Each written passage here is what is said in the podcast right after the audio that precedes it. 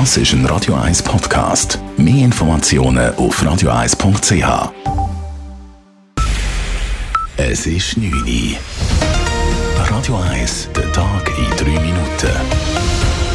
Mit dem Alles Kral. Fast zwei Jahre nach der Ausrufung der außerordentlichen Lage im Jahr 2020 hebt der Bundesrat ab morgen praktisch alle noch bestehenden Corona-Maßnahmen auf. Möglich ist dies laut dem Bundesrat dank der positiven Entwicklung der Lage und der mittlerweile hohen Immunität in der Bevölkerung. Mit der Normalisierung des gesellschaftlichen und wirtschaftlichen Lebens gehe aber auch eine Verantwortung einher, erklärte Gesundheitsminister Alain Berset. Bund und Kantone haben in den letzten zwei Jahren viel Verantwortung übernommen, um die Gesellschaft, um die Gesundheit der Menschen zu schützen. Und nun geht auch ein großer Teil dieser Verantwortung zurück. Und jede und jeder muss mit den Risiken der Pandemie wieder weitgehend selber umgehen können. Die Einreiseregeln in unser Land werden ebenfalls aufgehoben. Bis Ende März bleibt aber die Maskenpflicht im öffentlichen Verkehr und in Spitälern bestehen, ebenso die fünftägige Isolation nach einer Infektion. Dann endet in der Schweiz auch die besondere Lage. Die Wirtschaft und die Verbände begrüßen den großen Öffnungsschritt. Die Gastrobranche freut sich über das Ende der Zertifikatspflicht, der Einzelhandel über die Aufhebung der Maskenpflicht. Die Politik ist grundsätzlich einverstanden, stellt an den Bundesrat aber Forderungen. Die SVP und die FDP verlangen eine Aufarbeitung der Geschehnisse während der letzten zwei Jahre, um künftig Fehler zu vermeiden. Die SVP fordert zudem die sofortige Abschaffung der Maskenpflicht im ÖV. SP und Grüne betonen, sie hätten sich gewünscht, dass die Maskenpflicht auch in den Läden beibehalten worden wäre. Der Bundesrat plant ab nächstem Jahr Ausgaben von über 9 Milliarden Franken für die Armee. Etwas mehr als 6 Milliarden soll der neue F-35 Kampfjet kosten, knapp 2 Milliarden ein bodengestütztes Luftverteidigungssystem. Die Schweiz müsse ihren Luftraum eigenständig schützen können, sagte Bundesrätin Viola Amherd vor den Medien.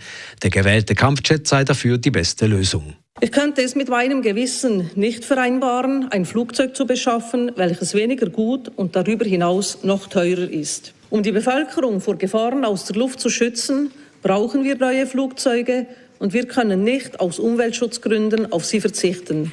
Was wir aber können, ist, dem Umweltschutz ein großes Gewicht zu geben.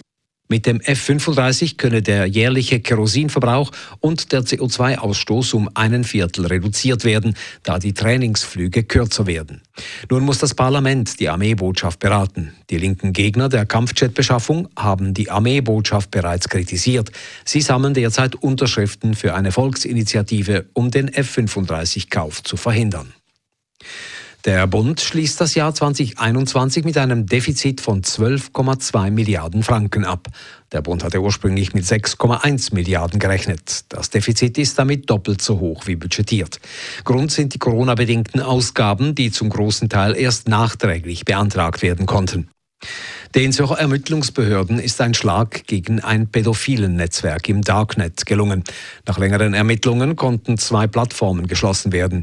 Der Urheber und Betreiber, ein 37-jähriger Schweizer, wurde bereits im letzten Frühjahr verhaftet und befindet sich in Untersuchungshaft. Zudem konnten weitere Pädosexuelle ermittelt werden, die sich auf diesen Plattformen ausgetauscht und strafbare Missbrauchsdarstellungen geteilt haben. Radio 1 Wetter.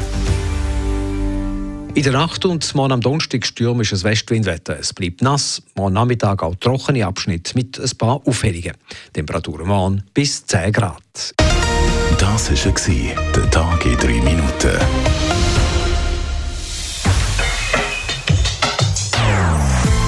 Non-Stop Music auf Radio 1. Die besten Songs von allen Zeiten. Non-Stop.